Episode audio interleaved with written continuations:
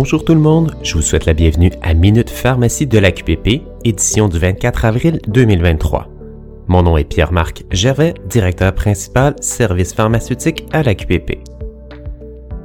Minute Pharmacie, c'est le balado de la QPP destiné aux équipes qui travaillent en pharmacie communautaire. En quelques minutes, on vous résume nos bulletins de la semaine, on partage quelques faits saillants et on répond à la question d'un auditeur. Cette semaine, on va parler de la vaccination contre le zona, de vaccination contre l'influenza et d'accessa. Pour ce qui est de la question d'un auditeur, cette semaine, on va parler du document d'aperçu des changements à la liste des médicaments de la RAMQ.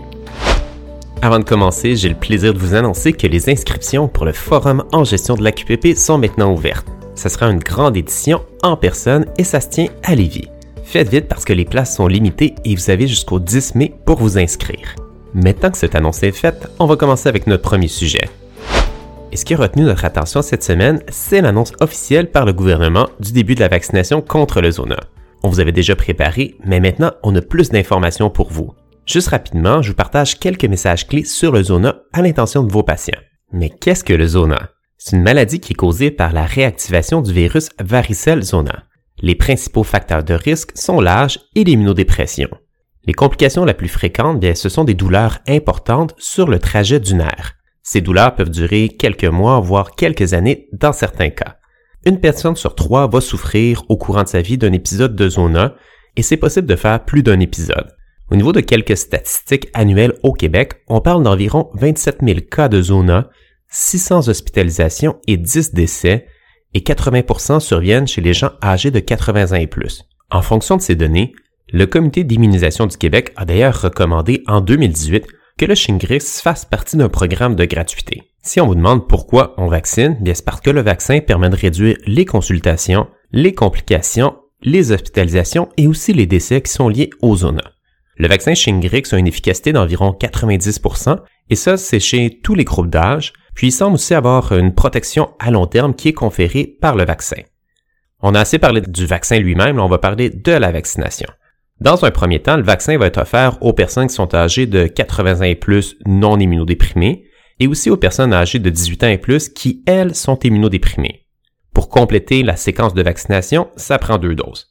Puis la deuxième dose va être donnée 10 mois après la première dose pour les personnes âgées de 80 ans et plus non immunodéprimées et pour les personnes immunodéprimées de 18 ans et plus, la deuxième dose va être donnée deux mois après la première dose. Ces informations se retrouvent dans le protocole d'immunisation du Québec.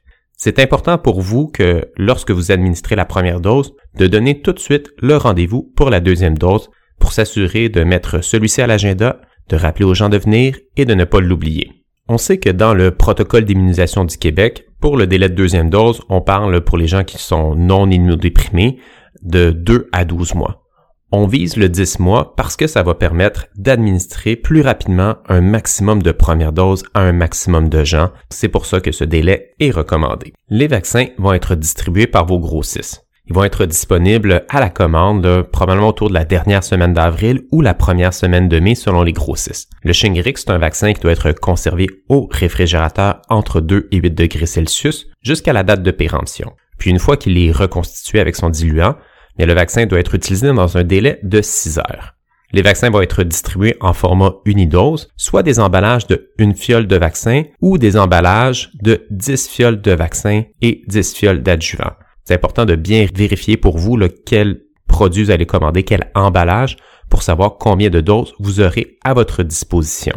Le programme débute officiellement le 1er mai. Vous allez avoir accès à la plateforme Clic Santé sans frais on vous suggère toutefois d'attendre la confirmation de la date de réception de vos vaccins avant d'ouvrir euh, vos plages ou sinon d'attendre la deuxième semaine, donc à compter du 8 mai, pour vous assurer que vous ayez les vaccins en stock. Le recours à Clic Santé, c'est pas obligatoire, mais toutes les communications du gouvernement vont y diriger les gens. La plateforme est disponible pour les gens admissibles ou non à la gratuité, parce que l'évaluation de la personne doit se faire par le vaccinateur au moment de la vaccination c'est vous qui allez décider si la personne répond ou non aux critères de gratuité. Pour les vaccins, on va avoir accès à un minimum de 74 000 doses pour l'année financière qui va se terminer le 31 mars 2024. Ça, c'est 74 000 doses pour les pharmacies. il va y avoir rapidement un premier bloc de 50 000 doses rendues disponibles pour les premiers mois, puis ensuite c'est environ 2000 doses additionnelles par mois qui vont être rendues disponibles pour les pharmacies. On vous rappelle que pour euh, les personnes qui ne sont pas admissibles à la gratuité après avoir fait votre évaluation, ben, vous avez le droit de prescrire le vaccin, de le vendre, de l'administrer et de facturer votre prix usuel et coutumier. Par exemple, une personne en bonne santé, donc non immunodéprimée, âgée de 55 ans qui voudrait recevoir le vaccin, ben, vous avez le droit de lui vendre au privé et de l'administrer en facturant votre prix usuel et coutumier. On vous invite à consulter notre boîte à outils, entre autres l'algorithme pour facturation, pour vous aider à démêler tout ça. Le lien va se trouver dans les notes de cet épisode. Et là, on va tomber dans notre deuxième sujet. Donc, tant qu'à parler de vaccination, restons dans la vaccination, mais cette fois-ci, on va parler de la vaccination contre l'influenza. Ça semble encore loin la prochaine campagne à l'automne, mais ça va venir assez vite.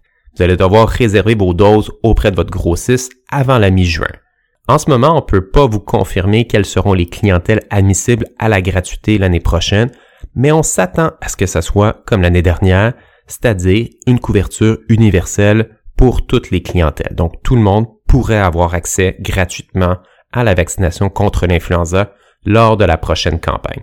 Je ne peux pas le confirmer, surveillez nos communications. Dès qu'on a la confirmation, on va vous la partager. Pour la campagne aussi, Clic Santé a été retenu comme outil de gestion prise des rendez-vous. Encore une fois, ce n'est pas obligatoire ici de l'utiliser, mais les gens vont être dirigés vers Clic Santé par les communications gouvernementales. On a demandé que Clic Santé soit synchronisé avec le registre de vaccination puis le logiciel de pharmacie, mais c'est pas encore le cas cette année. Ça va peut-être venir euh, prochainement. On continue à faire nos demandes pour essayer de simplifier vos opérations. La campagne aussi pourrait commencer plus tôt que le 1er novembre. C'est pas impossible qu'elle commence en octobre, euh, début octobre, mi-octobre, comme l'année dernière. Encore une fois, dès qu'on a l'information, on vous confirme tout ça. Puis finalement, ben, on ne sait pas encore quels euh, vaccins vont être distribués. Probablement que ça va être deux vaccins quadrivalents comme l'année dernière, mais on fait aussi des représentations pour que vous ayez accès à certains stocks de vaccins à haute dose comme le Fluzon HD ou de vaccins intranasal comme le Flumist pour vous permettre de répondre aux besoins de clientèle particulière. Notre prochain sujet avant de tomber dans la question de la semaine, c'est Accessa. Puis pourquoi je tenais à vous parler d'Accessa? Ben, c'est que l'entreprise a lancé deux nouveaux programmes, dont un pour Adlima et un autre pour Prenzis. On vous rappelle que le processus de formation a été grandement simplifié. Je vous invite à vous rendre sur la page d'Accessa sur l'espace pharmacien afin d'accéder à ces formations. C'est un excellent investissement de temps et de ressources pour vous pour vous aider à débuter avec Accessa. Eh bien, avec tout ça, sous peu, pour Accessa, ça va faire 16 programmes. Il y a une séance d'information qui s'en vient le 12 mai. Dans cette séance-là, on va vous présenter les cinq étapes à suivre pour inscrire vos patients qui sont déjà sous traitement. Toute votre équipe est conviée à ces rencontres, donc pharmaciens salariés, infirmières, euh, techniciens en pharmacie. Ça sera le 12 mai, 8h à 8h45. Donc j'espère qu'on va pouvoir vous y voir en grand nombre et je vous le répète, c'est une excellente occasion pour vous d'embarquer avec Accessa. On est maintenant rendu à la question de la semaine.